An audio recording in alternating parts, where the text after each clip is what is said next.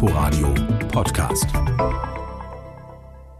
Westberlin war eine Insel. Ich habe das dann später in einem Film genannt, Stadt der verlorenen Seelen. Das heißt, unheimlich viel Außenseiter kamen nach Berlin. Man konnte billig wohnen. Ich brauchte nicht zum Militär gehen. Ich kam aus Frankfurt. Also das war sozusagen eine sehr liberale Stadt und man traf da sehr viel Freaks und sehr viele Leute, die mit wenig Geld ihre Freiheit lebten. Der Osten war für mich nicht attraktiv. So wie der Filmemacher Rosa von Braunheim sehen es viele junge Menschen aus Westdeutschland, die es in die Halbstadt zieht. Dabei ist das Jahr 1973 auch im Osten erstaunlich ereignisreich. Mein Name ist Harald Asel. Willkommen zu Berlin Schicksalsjahre einer Stadt. Eine Chronik in 30 Folgen vom Mauerbau bis zur Wiedervereinigung. Ostberlin bereitet sich auf die Weltfestspiele der Jugend und Studenten vor. Und den Gästen soll eine weltoffene Stadt gezeigt werden. Was den zuständigen Organen Kopfschmerzen bereitet. In Westberlin bilden sich immer neue soziale und kulturelle Grüppchen, die erkennen, dass nicht nur das Private politisch ist, sondern auch das Politische privat wird. Ich fühle mich nicht so ganz wohl in der Rolle, die ich spiele. Das heißt, so, ich meine, einer hat das mal so ganz schön in der Diskussion gesagt, so als freischaffende elitäre Tunte.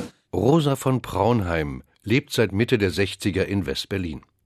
Mit dem Film Nicht der Homosexuelle ist pervers, sondern die Situation, in der er lebt, wird er auf einen Schlag berühmt. Als der Film Anfang 1973 auch im Fernsehen gezeigt wird, erlebt er heftige Kritik, auch aus den eigenen Reihen. Der Skandal war, dass ich eben nicht die Schwulen als liebenswürdige, nette Leute gezeigt habe, sondern zum Teil gesagt habe, ihr seid unpolitisch, ihr seid nur an Glamour interessiert. Man wird eben so eine Kultur-Image-Rolle gezwungen, so mit allen möglichen Preisen und so weiter, wo man dann zum Schluss die Sache so verinnerlicht und sagt, naja, im Grunde genommen ist man ja zu Recht in der Position und alle anderen sind scheiße und man, äh, man ist eben oben und der Künstler und weiß nicht was. Rosa von Braunheim engagiert sich in vielen politischen Gruppen für ein anderes Verständnis von Sexualität und macht weitere Filme. Die Berliner Bettwurst wird allerdings ein Flop. Bei der Uraufführung äh, waren sehr viele Prominente. Alle erwarteten nun einen wunderbaren Film und alle gingen schweigend raus. Und äh, es war für mich schreckliche Situation. Ich hatte extra schrille Tapeten und schrille Kleider aus Hollywood geholt und hatte viele Gags reingebaut. Und es hat die Natürlichkeit verloren. Und das äh, war dann ein Riesenmisserfolg. Ich habe Kleider genäht, die hatten Löcher vorne und hinten und an der Seite. Und da war nur Plastik. Erst gar nichts. Und dann habe ich nur eine Plastikfolie eingenäht und super kurz. Äh, also da, da sind die alten Omis umgefallen. Um Gottes Willen und Sodom und Gomorra. Josephine Edle von Krepel. Auf der Ostseite der Mauer fühlt sich die Modejournalistin aus österreichischem Adel für das Schrille im sozialistischen Einheitsgrau zuständig. Sie arbeitet bei der Frauenzeitschrift für dich. Also ich bin oft auf die Straße gegangen, habe mir hübsche junge Frauen angesehen, habe sie gefragt, was sie arbeiten, was sie machen und so weiter und habe Fotos gemacht und vorgeschlagen, sie einzukleiden. Und das haben wir gemacht und es lief sehr gut, weil die Frauen äh, angeregt wurden, so ein bisschen was aus sich zu machen. Allerdings hatte ich in der äh, Redaktion die Schwierigkeiten, immer gemahnt zu werden. Die Mädchen ständen zu westlich da. Ja, ja,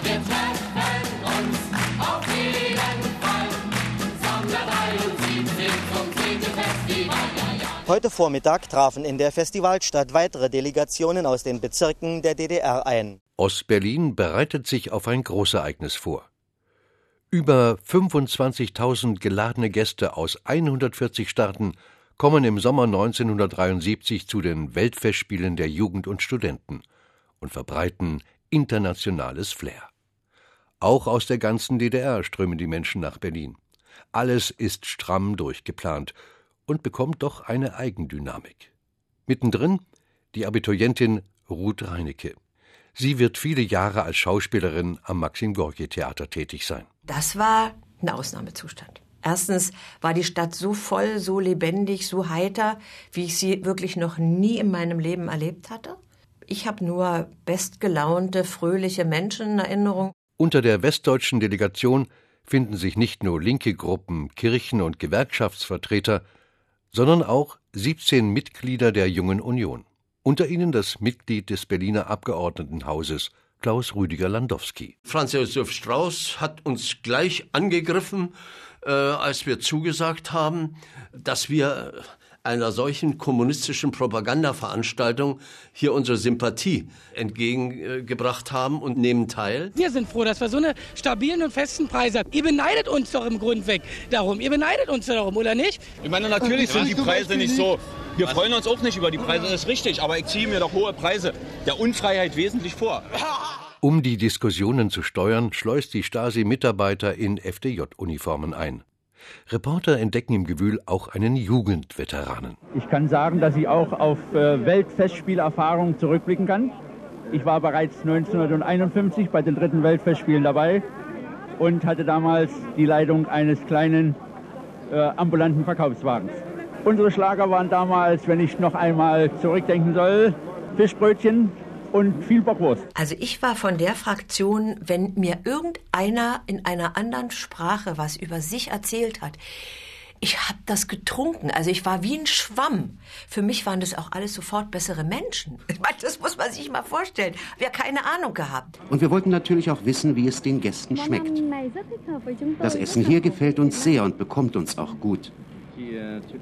Auch die Kartoffeln, es entspricht fast dem vietnamesischen Geschmack. Kartoffeln und Reis, eigentlich alles. Am ersten Tag zog die ganze Gruppe ins Stadion der Weltjugend ein, ja. Und äh, wir haben natürlich überlegt, was machen wir? Auf der Ehrentribüne saßen sie dann alle. Nach Bolivien, Botswana, Brasilien folgt nun im alphabetischen Reigen der Delegationen aus aller Welt die Abordnung der Bundesrepublik Deutschland. Ein großes Transparent an der Spitze ihres Zuges richtet Grüße an die Jugend der Deutschen Demokratischen Republik und an die Jugend der Welt. Dann sind wir nicht vorbeigezogen wie die anderen und haben der Ehrentribüne gewinkt, sondern wir haben uns dann äh, in das Stadion gewandt. Quasi war der Rücken dann eher in der Ehrentribüne und haben den äh, äh, Tausenden von jungen Leuten zugewinkt. Nicht? Es war ein Zauber.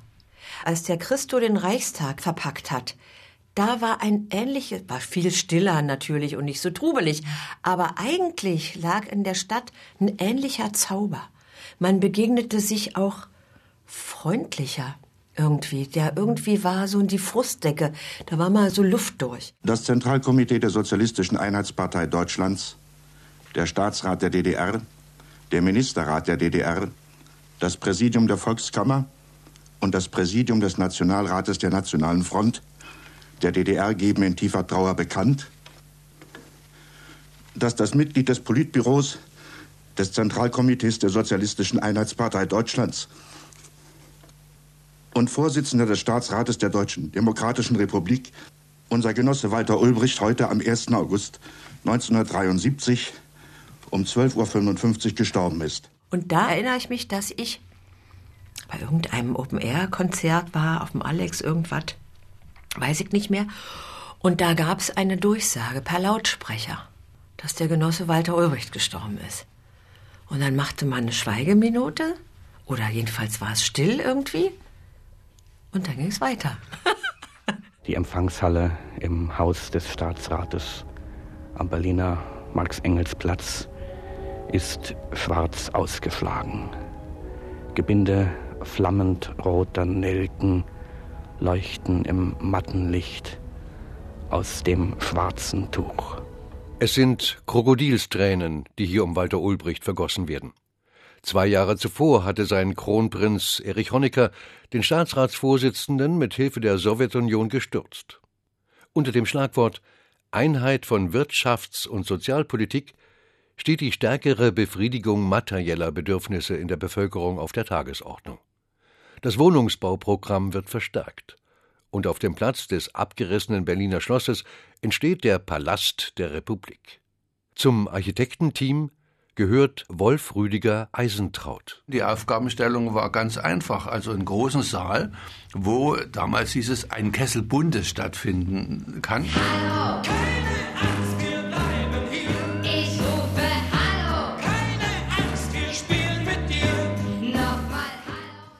einen anderen Saal für die Volkskammer und das in einem Haus äh, zu machen und dazu öffentliche Einrichtungen, Gaststätten, Weinstube, Bowling und was da alles so war. Und wir hatten dann einen Entwurf äh, gemacht Und zur allgemeinen Überraschung äh, haben die äh, Oberen dann gesagt, das ist schön, das bauen wir auch. Ja? Kontinuierlich werden die sozialpolitischen Beschlüsse des achten Parteitages verwirklicht.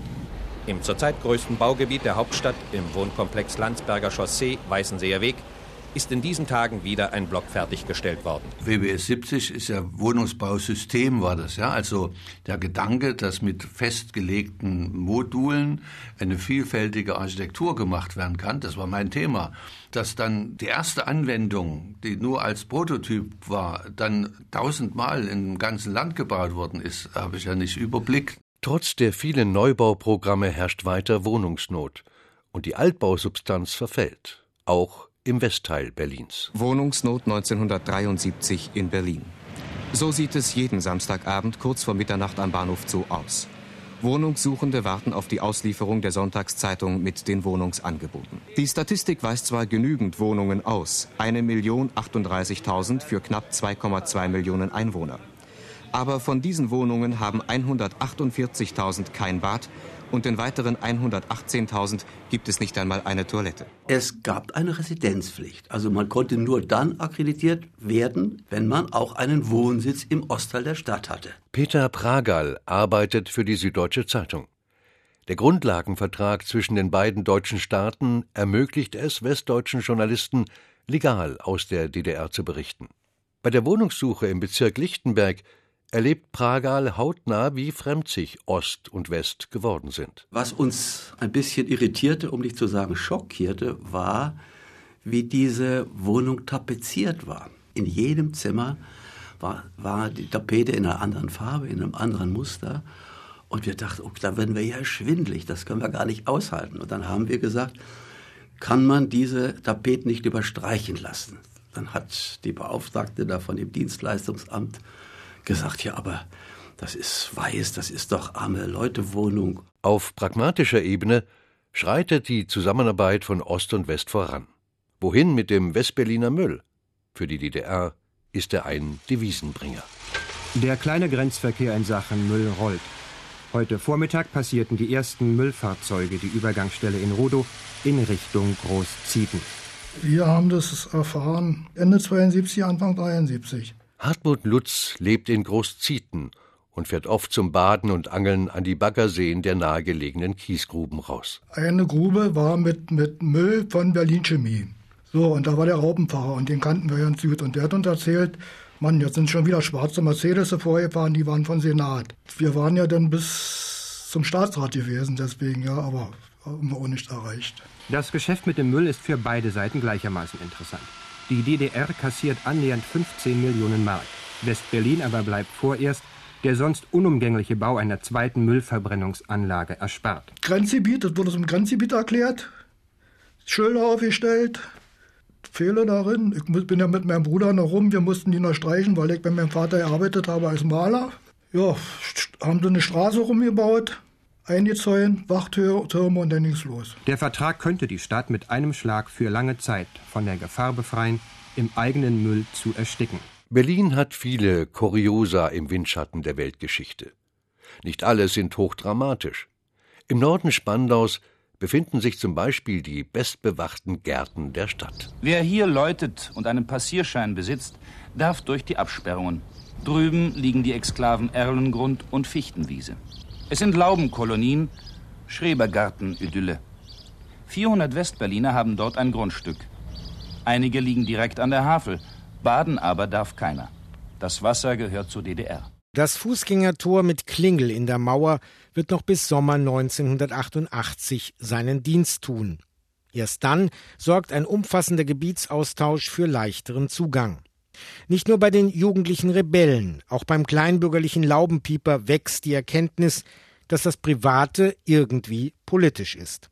Und was die private Dimension der politisch hoch aufgeladenen Weltfestspiele der Jugend und Studenten in Ostberlin angeht, manch eine Geburt im folgenden Frühjahr kann davon Zeugnis ablegen. Berlin Schicksalsjahre einer Stadt.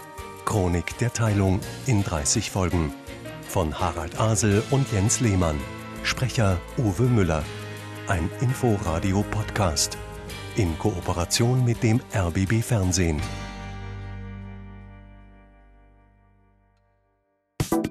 Inforadio Podcast.